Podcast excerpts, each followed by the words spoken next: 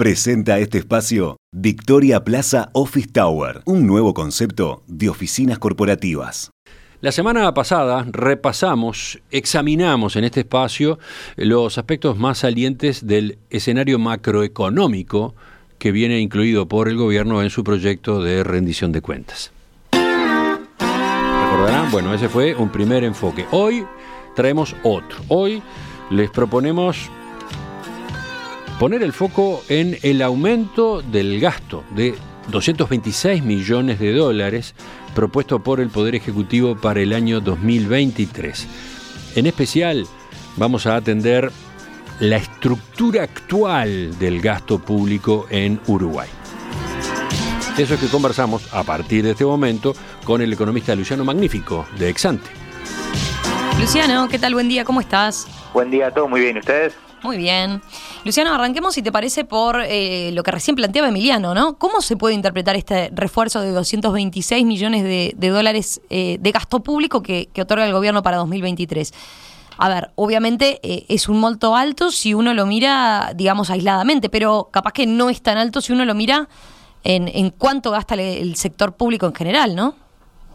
A ver, lo primero que hay que decir es que este aumento planteado por el Poder Ejecutivo es bastante pequeño eh, si lo comparamos, por ejemplo, frente al total del gasto ejecutado el año pasado, es decir, en 2021, que son unos 15.700 millones de dólares, según las cifras presentadas en la rendición de cuentas, el ratio nos da eh, un 1,4%, es decir, una cifra bastante pequeña. Entonces, eh, a nuestro juicio en Exante, lo que hay que plantear aquí es que muchas veces nos quedamos con la discusión del esfuerzo adicional que proponen los diferentes gobiernos en estas instancias de rendiciones de cuentas mm. y nos olvidamos un poco de bueno de discutir acerca de cuál es la composición de la totalidad del gasto público.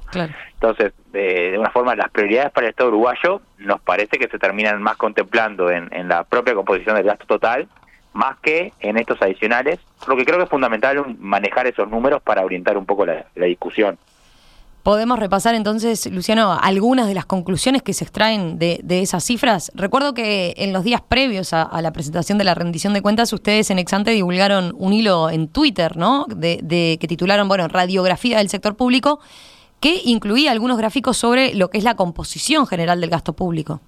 Sí, es así, y justamente lo, hicimos con el, foco puesto en aportar información para el debate de lo que terminara arrojando la rendición de cuentas. Eh, si vamos a lo que son las cifras de resultado fiscal que publica el Ministerio de Economía mes a mes, los componentes de mayor peso entre lo que es el gasto público son pasividades y transferencias, que en conjunto representan casi un 60% de lo que es el gasto total.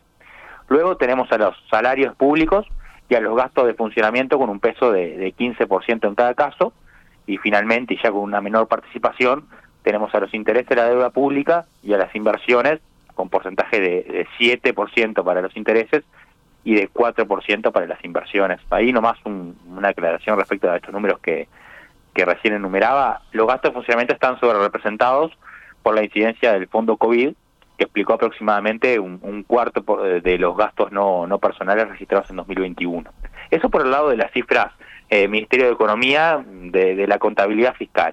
Ahora, si vamos por el lado de la ejecución presupuestal, que es presentada junto con la rendición de cuentas, podemos andar un poquito más en cómo se distribuye el gasto público por área programática. Dale, ¿qué muestran los datos al respecto?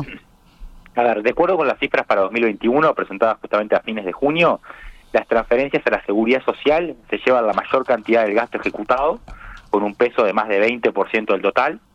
Después tenemos a la educación, con alrededor del 15%.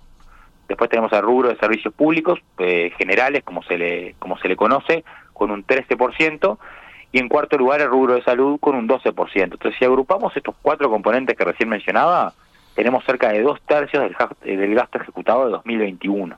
Entonces, mirando esas cifras y mirando las cifras que, anteriormente comentaba, quizá la primera conclusión que, que podamos sacar es el alto peso que tiene la seguridad social, que es un peso que resulta alto en lo que es la comparación internacional, cuando se tiene en cuenta el PIB per cápita, que es un indicador de la capacidad contributiva de la población, y también cuando se tiene en cuenta la edad media de la población.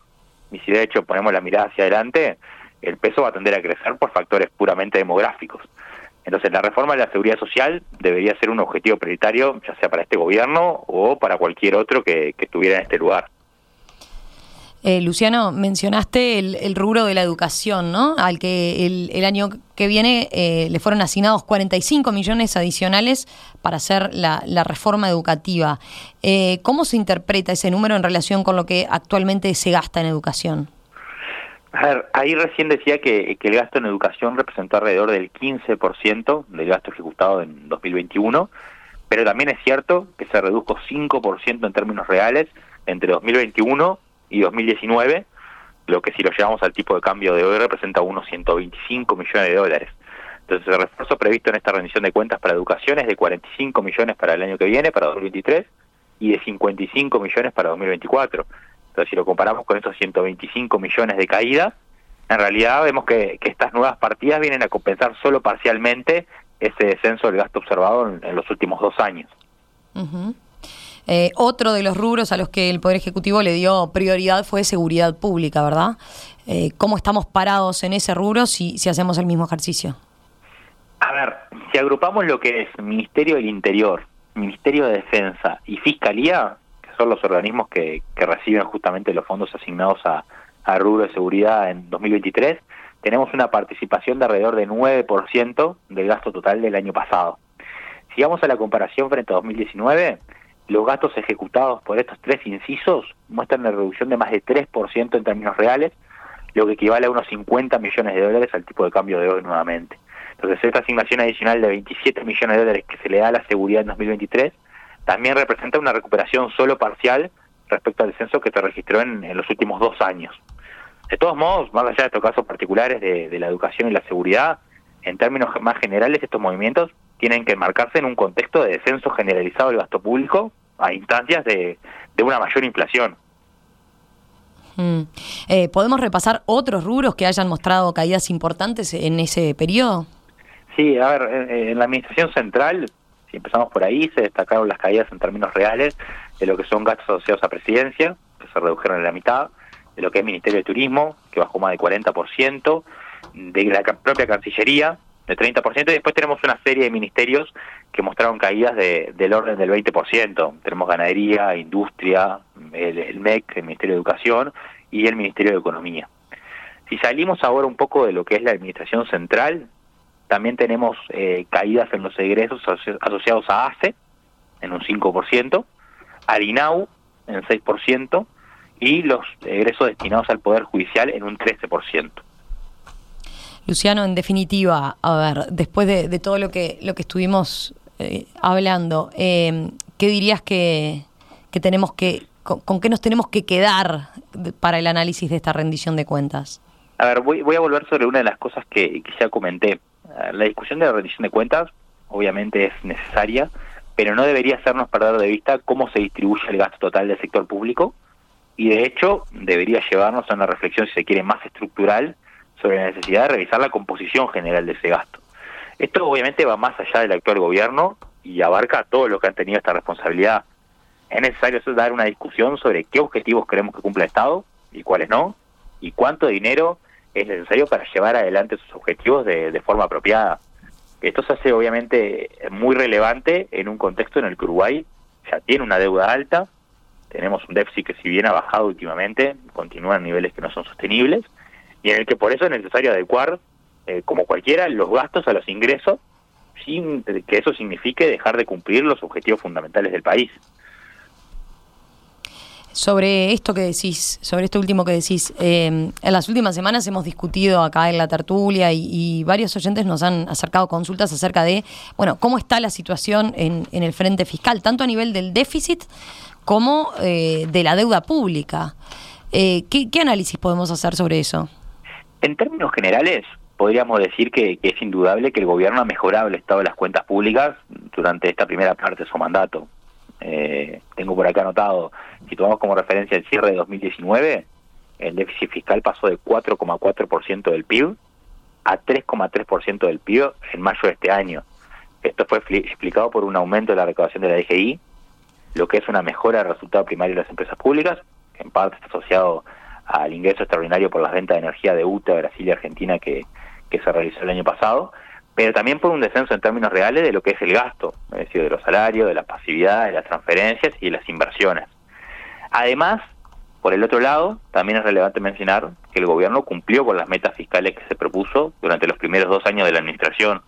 Y ahí para, para ubicar un poco a la audiencia, la nueva institucionalidad fiscal aprobada a partir de la LUC tiene tres pilares básicos que ya hemos explicado en este espacio en, varias oportunidades. Tenemos una meta indicativa de resultado estructural, tenemos un tope de crecimiento del gasto primario y tenemos un tope al endeudamiento neto.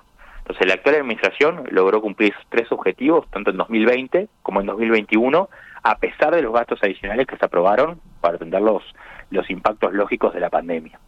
A su vez, y esto no es algo menor, la mejora de las cuentas públicas se logró sin aumentar impuestos, lo que justamente era una promesa de campaña de, del actual presidente de la calle Pou.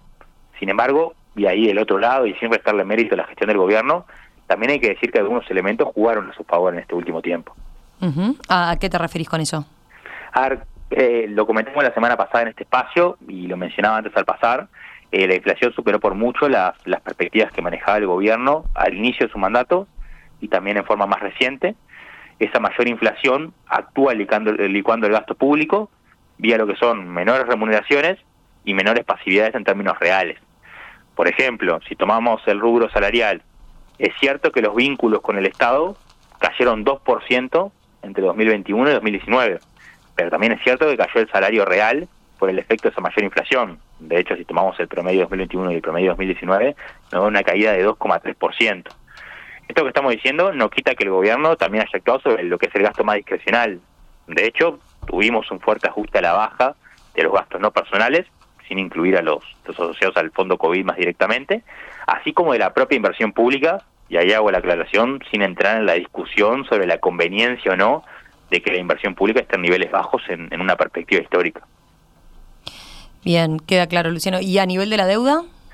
A ver, según los datos del Banco Central, la deuda pública bruta alcanzó 45 mil millones de dólares en el primer trimestre del año, lo que llevándolo a términos de PIB, que siempre es más fácil para, para analizarlo, son unos 73 puntos del producto, eso es un nivel obviamente muy alto, y va más allá del aumento que tuvo con, con la pandemia. De hecho, si miramos a fines de 2019, la deuda ya era de más de 60 puntos del PIB, y era un ratio ya de por sí muy elevado. En el caso de la deuda neta, que es la deuda bruta descontando los activos que tiene el sector público en su poder, la cifra nos da 38% del PIB actualmente, pero el diagnóstico en definitiva es exactamente el mismo.